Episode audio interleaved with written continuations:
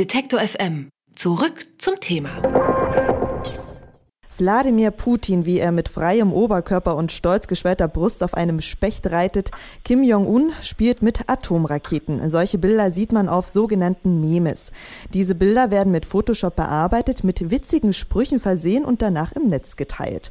Ab und zu beinhalten die Bilder auch satirisch-politische Botschaften, so auch das Beispiel von Putin, das ich eben schon beschrieben habe. Die russische Medienaufsichtsbehörde machte jetzt nochmal klar, dass die Darstellung öffentlicher Personen verboten sei, wenn sie sich darauf in ein schlechtes Licht gerückt fühlen. Ob dieses Verbot in Russland durchgesetzt werden kann und wie die deutsche Netzszene darauf reagiert, das erklärt mir Tobias Schwarz. Er schreibt für netzpiloten.de. Hallo, Herr Schwarz. Hallo. Laut russischem Gesetz können sich betroffene Personen bei der Medienaufsichtsbehörde melden, um Bilder von sich löschen oder blocken zu lassen. Ist das denn bereits passiert? Da gab es jetzt quasi den Fall, der erst Anlass war für diese neue Verordnung.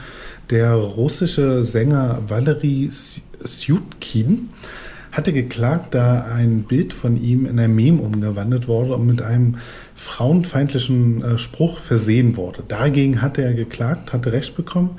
Daraufhin hat die russische Medienbehörde Roskomnadzor ähm, diese neue Regelung an die sozialen Netzwerke, an die Plattformen geschickt, dass ab jetzt hiergegen vorgegangen werden kann. Da direkt die Frage, ist es so ein bisschen Zensur, wenn man dagegen vorgehen kann, oder ist es wirklich, dass da das Recht an der eigenen Persönlichkeit verletzt wird? In erster Linie würde ich sagen, es ist natürlich äh, ein Schutz der Persönlichkeitsrechte, dass man hier gegen vorgehen kann, wenn man selber in einer Art und Weise dargestellt wird, die einem schadet, auch als öffentliche Person. Es gibt hier natürlich auch noch dieses, diesen Unterbereich, das Recht am eigenen Bild, dass man grundsätzlich selbst darüber bestimmen kann. Äh, wie genau da die russische Gesetzeslage ist, kann ich Ihnen jetzt auch nicht sagen. So ist es zumindest bei uns in Deutschland. Der Punkt, äh, warum es bei uns in Deutschland nicht zur Zensur führt, ist, dass ähm, dieser Eingriff quasi abgewogen wird zwischen den allgemeinen Persönlichkeitsrechten einer Person, einer öffentlichen Person und der Meinungsäußerungsfreiheit des äh, jeweiligen Medienunternehmens, des Blogs, die dieses Bild veröffentlicht haben. Diese Abwägung haben wir natürlich in Russland, äh, wo seit Jahren äh, restriktive Pressegesetze veröffentlicht werden, überhaupt nicht mehr. Deshalb kann es, und es ist aber noch nicht vorgekommen, muss man ehrlicherweise sagen, jedenfalls nicht auf Grundlage dieses Beschlusses, zu Zensur kommen. Das ist die Grundlage dafür. Okay, das heißt, in Deutschland wird eben abgewogen, äh, werden da Persönlichkeitsrechte verletzt oder nicht. Ähm, aber sind wir mal ganz ehrlich, so ein Meme zum Beispiel zu löschen, ist das nicht auch so ein Kampf gegen Windmühlen? Technisch gesehen schon. Jetzt gibt es seit letzten August in Russland ein, ein, Internetgesetz als Teil des, äh, eines Antiterrorismuspaketes von Gesetzen, das äh, verpflichtet, dass Blogger ab und auch Leute, die auf Twitter oder Facebook angemeldet sind und da mehr als 3000 Menschen erreichen, sich registrieren müssen auf russischen Servern, sodass man eigentlich sehr leicht Zugangsdaten hat, Adressen, Verantwortung zuweisen kann. Das ist natürlich trotzdem im Umlauf, das wird weiter geteilt, das ist außerhalb Russlands natürlich auffindbar. Das ist der klassische Kampf gegen Windmühlen, aber das haben wir auch quasi in Rechtsstaaten, dass man Inhalte aus dem Internet nicht mehr wegbekommt. Also Russland macht da schon so ein paar Vorkehrungen, dass sie dann eben auch die Urheber dieser Meme dann ausfindig machen können. Das ist ja auch ein krasser Eingriff eigentlich so in die freie Nutzung des Internets. Ja, also ich weiß nicht, ob Sie immer den Urheber natürlich finden. Das ist bei Memes sehr schwer, äh, aber zumindest die Person, die es hochgeladen hat, die es quasi hostet.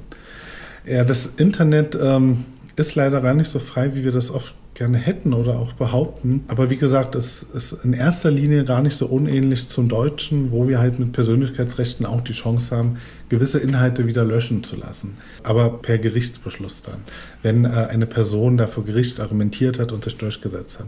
Und das ist aber auch ein, ein Punkt in Russland. Die Medienbehörde wird gar nicht von selbst aktiv, sondern eine betroffene Person muss sich bei ihr melden.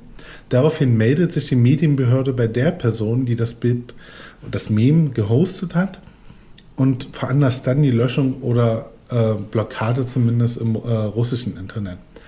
Die Frage ist jetzt natürlich, wie viele Leute melden sich da und ist diese Meldung und Löschung nicht eigentlich ähm, kontraproduktiv? Also da spreche ich diesen gewissen Streisand-Effekt an, dass es dadurch erst viel berühmter und viel verbreiteter wird. Das muss man jetzt abwarten, was in Russland passiert. So einen ähnlichen Fall gab es ja mal von Beyoncé, dass sie irgendwas gelöscht haben wollte und dann wurde es noch viel bekannter, kann ich mich erinnern. Genau, nochmal zurück zu dem Meme. Welches Potenzial bergen Ihrer Meinung nach Meme für die Verbreitung von Nachrichten oder Satire? Ähm, ein unglaublich großes Potenzial. Wir haben eine gewisse Visualisierung von Kommunikation in den letzten Jahren. Das, das fing natürlich mit solchen Fotoplattformen wie, wie Flickr an und dann aber auch Instagram bis hin zu Memes, dass wir Memes in Nachrichten packen. Sie können kommentierend wirken. Die ereignen sich wunderbar für politische Satire. Das ist aber ein Trend, äh, den haben wir auch zum Beispiel mit Emojicons, dass überhaupt Kommunikation sehr von Sprache weggehen kann und dann halt diese Art von ähm, Informationsvermittlung wichtiger wird.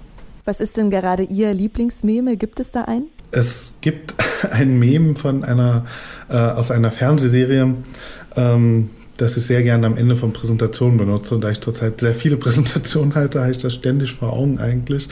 Ähm, man sieht zwei Herren, die einen Blick äh, quasi an den Horizont werfen, äh, scheinbar gerade einen Vortrag gehört haben.